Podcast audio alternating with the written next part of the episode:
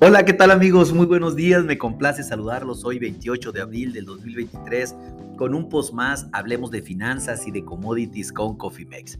En este espacio y como de costumbre vamos a platicar de la apertura del mercado financiero y de commodities, sobre todo platicar de lo que acontece en la Bolsa de Chicago, el mercado de derivados más grande del mundo.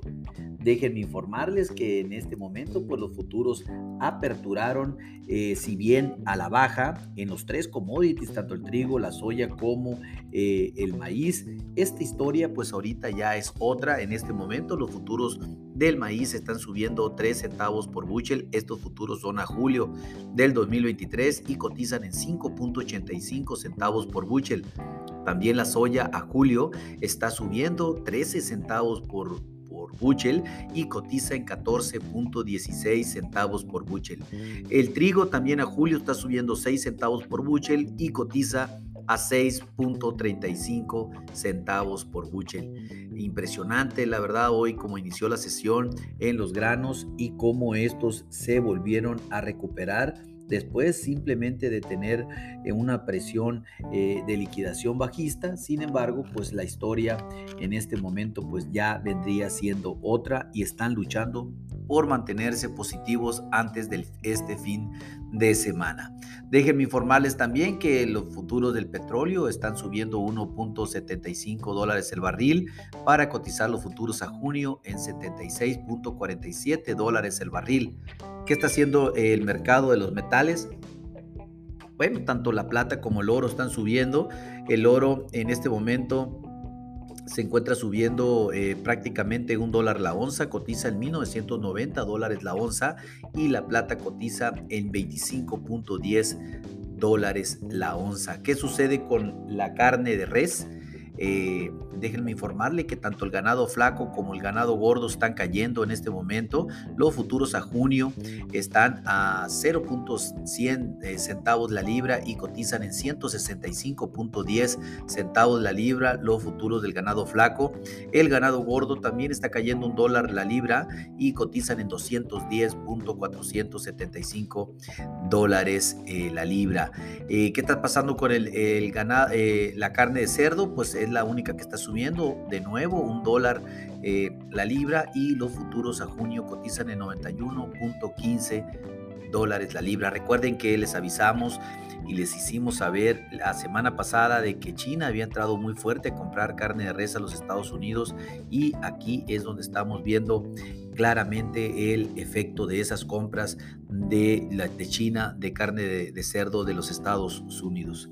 ¿Qué está sucediendo en el mercado financiero? Bueno, déjenme antes, déjenme comentarles, el mercado del azúcar todavía continúa cerca de la barrera de los 27 centavos la libra para los futuros eh, de mayo. En este caso, eh, cotizan en 26.95, están cayendo levemente 0.04 centavos la libra y continúan siendo los reyes y reinantes del de, eh, alza en lo que va del año en el mercado de derivados en Chicago.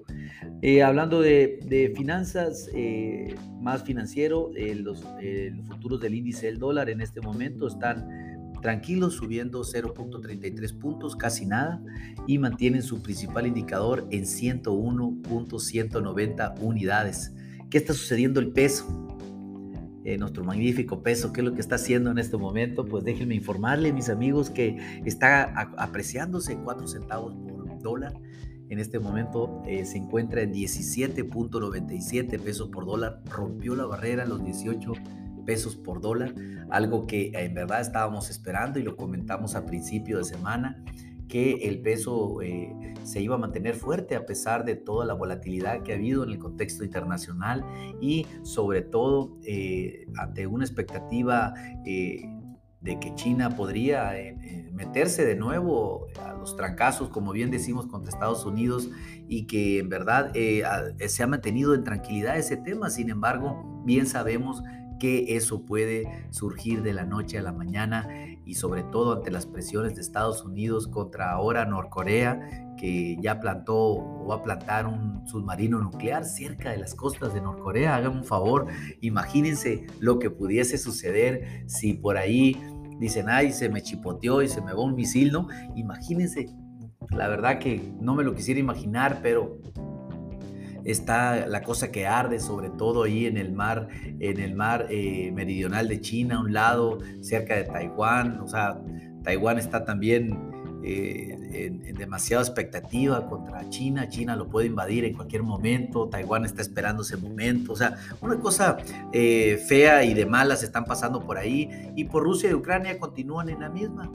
Todos los días hay muertes, todos los días hay misiles, todos los días eh, hay interrupciones de los embarques por el Mar Negro, eh, un día sí, un día no, eh, un día coopero, un día no coopero, entonces pues, realmente hay, hay, hay, mucha incertidumbre, sobre todo que vence este próximo 18 el acuerdo de libre tránsito de mercancías por el Mar Negro y eso va a ser determinante, sobre todo para el valor de las mercancías, para el corto plazo.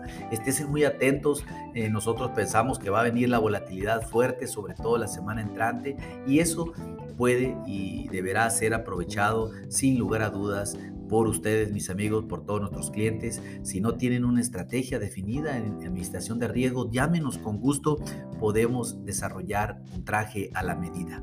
Déjenme informarles también que las bolsas en los Estados Unidos en este momento vuelven a aperturar a la alza por segundo día consecutivo. Es una muy buena señal después de haber tenido más de ocho sesiones bajistas. En este momento el Dow Jones está subiendo el 0.72%, el Standard Poor's el 0.70% y el Nasdaq el 0.43%. Nuestra bolsa sube el 1% y esto pues mantiene, sí mantiene una tendencia positiva. Eh, la bolsa de, mexicana de valores que se despegó de sus pares de Norteamérica. La semana pasada estuvieron cayendo en Estados Unidos y México se mantuvo incluso subiendo, lo cual pues refleja una muy buena confianza de los, para los inversionistas a nivel internacional que definitivamente también se ve reflejada en la cotización del peso día de hoy. Mis amigos, así es como se encuentra el mundo en este momento. Me complace informarles. A nombre de todo el equipo de Cofimex y mío propio José Valenzuela, le doy las gracias por su atención y les recuerdo que lo peor siempre no va eh, va a ser no hacer nada. Que tengan un excelente día. Hasta luego.